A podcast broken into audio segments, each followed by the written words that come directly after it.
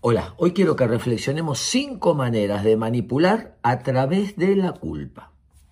La primera es esto que estoy haciendo con vos, no lo hago con cualquiera, ¿eh? vos sos especial. Es decir, estás en deuda conmigo porque te estoy dando un trato preferencial. La otra variante es, eh, esto es muy caro, ¿eh? yo sufrí, no sabés lo que me costó lo que sufrí, los meses que invertí para darte esto. Tiene un costo emocional muy grande, así que estás en deuda. O, eh, ¿te acordás que yo te ayudé? El pase de factura, yo también te ayudé y vos me pagás así. ¿Cuándo vas a saldar lo que me estás debiendo? Es decir, la culpa es vos debes mucho más de lo que yo te di.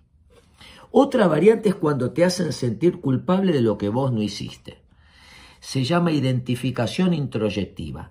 Te hacen sentir mal de lo que vos ni dijiste ni hiciste. Y uno compra esa culpa y termina sintiéndose mal de lo que no hizo.